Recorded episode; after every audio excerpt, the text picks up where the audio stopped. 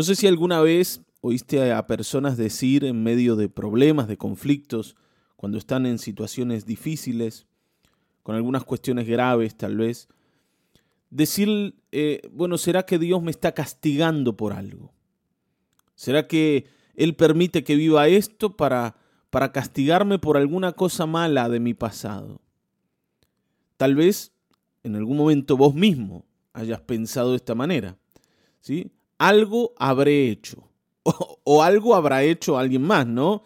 Cuando parece que lo que le pasa a la persona es, es como mucho. Y sentimos que Dios es un juez que está eh, parado en la puerta esperando a que yo llegue para darme, ¿eh? para darme el, palo, el chancletazo. ¿Por qué? Bueno, porque se ve que, no sé, que lo merezco. Se, se, ve que hice algo, lo sepa yo o no, que merece un castigo. Y entonces por eso me hace pasar por esta situación. Entonces siempre Dios es el juez intolerante que está esperándome para dármela. Ahora, nunca hemos pensado que Dios no es un juez intolerante, sino un Padre misericordioso que no nos ha pagado de acuerdo a nuestras malas obras. Hoy tenemos que reevaluar nuestra posición y tener una nueva mirada de Dios si es que has visto a Dios como un juez intolerante. Y para eso nos va a ayudar el Salmo 78, los versículos 38 al 43. Miren, vamos a leer. Dice, sin embargo, Él les tuvo compasión, les perdonó su maldad y no los destruyó. Una y otra vez contuvo su enojo y no se dejó llevar del todo por la ira. Se acordó de que eran simples mortales, un efímero suspiro que jamás regresa. ¿Cuántas veces se rebelaron contra él en el desierto y lo entristecieron en los páramos? Una y otra vez ponían a Dios a prueba, provocaban al santo de Israel. Jamás se acordaron de su poder, de cuando los rescató del opresor, ni de sus señales milagrosas en Egipto, ni de sus portentos en la región de Zoán. Bueno, hermanos, yo no sé si acuerdan del devocional del día de ayer, cuando hablábamos de que Israel, cada vez que se encontraba en problemas, volvía al Señor a buscarle para decir, Señor, ayúdanos, sacanos del lío, porque ya no damos más. Y cuando recibían el favor del Señor, se acomodaban un poquito y volvían a rebelarse contra Él, volvían a hacer lo que les cantaba la gana. No buscaban a Dios por quien Dios era, sino le buscaban por lo que Él les podía dar. Ahora, esto es lo que Israel hacía. Era la actitud del pueblo. Pero ¿cómo Dios vivía esa situación? Nosotros tenemos a ver, una distorsión de quién es Dios muy, pero muy grande. uno, de los, uno de los males más importantes de la iglesia hoy tiene que ver con no conocer a su Dios, no saber quién es el Dios al que ellos sirven. Y bueno, y no digo tienen, sino tenemos. O sea, vamos a hacernos parte del problema. La iglesia tiene este drama del cual nosotros somos parte, y, que tenemos que poder, eh, a ver, tenemos que poder solucionar. No podemos seguir al Señor sin entender cómo Él es.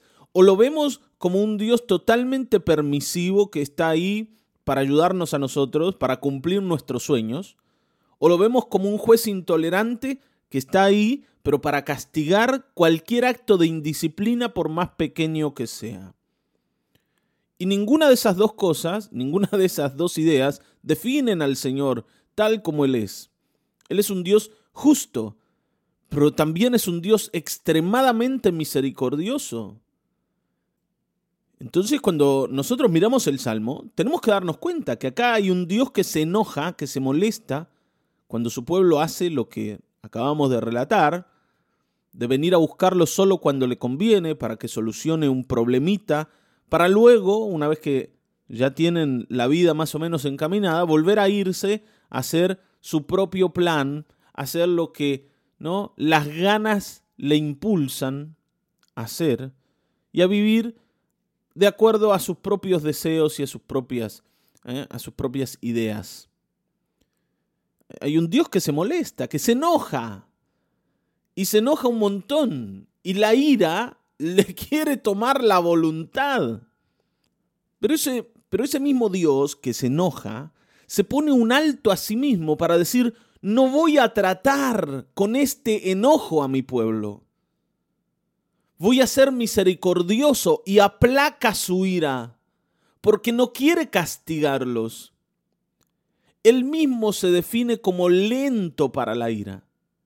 Él mismo dice, yo no quiero la muerte de nadie, conviértanse y vivirán en Ezequiel. Está bien, ¿no? El Señor es un Dios que se enoja, pero también es el que tiene misericordia por encima de su enojo. No podemos pensar que Dios se va a bancar todos mis berrinches sin chistar, ni tampoco que va a estar allí para castigar el mínimo detalle de error en mi vida. El Señor ha sido misericordioso y nosotros hemos sido extremadamente malos y rebeldes. Y por esto, hermanos, es que nosotros tenemos que dejar de pensar que cuando enfrentamos dificultades en la vida es porque Dios está haciéndonos pagar por algún pecado del pasado. Por favor, jamás vuelvas a pensar de esa manera. Porque el pecado no se paga con un problemita, está bien, en algún momento de la vida no se paga eh, perdiendo alguna cosa en lo económico o con un problema de salud. El pecado se paga solo con la muerte. Y esa muerte el Señor te la ha evitado y se la ha cargado a Cristo. La muerte de la cruz es el castigo de tu pecado, no el problema o la dificultad que estás atravesando. Yo te digo esto porque a veces escucho a los hermanos decir, Pastor, no sé al final de cuentas por qué me pasa esto. ¿Será que Dios quiere castigarme porque yo en mi vida pasada he hecho cosas malas? No, querido, no. El castigo de tus malas obras nunca jamás Dios te lo cobró a vos, sino que se lo cobró a su Hijo en la cruz del Calvario. Su ira santa, su ira justa fue derramada hasta el extremo, o sea, en su totalidad, sobre la vida de Cristo. Y allí es donde juzgó tu pecado, allí es donde juzgó mi pecado, y allí se cobró la deuda que tenemos con Él, no con nosotros, no en nuestras vidas, no a través de un problema o de una enfermedad o de una situación difícil. Ahora, hermanos, vivimos en un mundo impregnado por nuestro pecado. Y en un mundo impregnado de pecado, los problemas son lo común, lo normal. Tenemos un cuerpo de muerte, o sea, el pecado ha contaminado nuestro cuerpo. Y no solo para llevarnos a pecar, o para impulsarnos a pecar, sino también eh, llevando al cuerpo a fallar. El hombre no fue hecho para enfermarse. Sin embargo, el pecado lo enferma. Lo enferma internamente en el alma y también lo enferma externamente, para decirlo así, en el cuerpo. La enfermedad, ¿sí? Es parte de esa vida de pecado que nosotros elegimos. Los problemas son parte de la vida de pecado que elegimos, pero no son el castigo por la vida de pecado, sino las consecuencias de nuestra elección. Y esas consecuencias no es Dios el que las coloca allí, sino somos nosotros mismos los que las hemos elegido. No sé si te das cuenta. Cuando vos te peleas con tu hermano y tu hermano te hace sufrir, ¿está bien? Y te daña o te agrede por eso, Dios allí no, no tiene nada que ver, simplemente estás recibiendo lo que tu propio pecado genera y lo que el pecado del otro genera, no, no solo el tuyo. A ver, vivimos en una sociedad de pecado y el otro muchas veces también, por ser pecador, me daña, incluso aunque yo no le haya hecho nada. Y uno dice, ¿por qué Dios me castiga así? No, no es Dios el que nos castiga así. Dios ha castigado a su Hijo en la cruz. Él llevó, Él llevó el precio de nuestro castigo, la paga de nuestro pecado. Está bien, ¿no? Ahora fíjense cómo lo dice el Salmo. Dice, no, no los destruyó. Una vez y otra vez contuvo su enojo y no se dejó llevar del todo por la ira. Se acordó de que eran simples mortales. Un efímero suspiro que jamás regresa. Hermanos, el Señor sabe quién sos. Y el Señor sabe quién soy. El Señor, el Señor sabe cuánto nos cuesta la vida. Y por eso tiene misericordia. Él es el misericordioso. Él es. Ahora, si quisieras mirarte al espejo y ver quién es esa persona de la cual Dios está teniendo misericordia, podés hacerlo a partir del versículo 40. Mira, mírate aquí como en un espejo y con esto termino. Dice, ¿cuántas veces se rebelaron contra él en el desierto? ¿Cuántas veces lo entristecieron en los páramos? Una y otra vez ponían a Dios a prueba, provocaban al santo de Israel. Jamás se acordaron de su poder, de cuando los rescató del opresor, ni de sus señales milagrosas en Egipto, ni de sus portentos en la región de Zoán. Nunca, nunca se acordaron. Una y otra vez ponían a Dios a prueba. Hermanos, nosotros no somos los buenos que estamos viviendo injusticias. El único que ha vivido injusticias es Dios en nuestras manos. Pero no nos ha pagado conforme a nuestra injusticia, sino que, que ha tenido misericordia.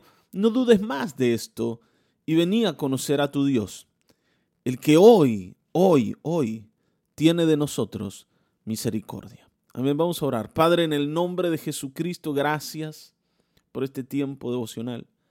Perdónanos, Señor, porque nuestra mirada acerca de ti ha sido totalmente errada. Totalmente errada. Señor, tú eres un Dios de grandes misericordias y has tenido misericordia de nosotros siempre, desde el día en que fuimos concebidos en el vientre de nuestra madre. Gracias Señor porque hoy tenemos la oportunidad de acercarnos a ti para correr el velo y mirarte tal como eres, que podamos hacerlo Señor y no queden dudas en nosotros de quién eres tú, pero tampoco queden dudas de quién, quiénes somos nosotros. En el nombre de Jesucristo, hoy en arrepentimiento y fe te buscamos. Amén, Señor. Amén. Amén.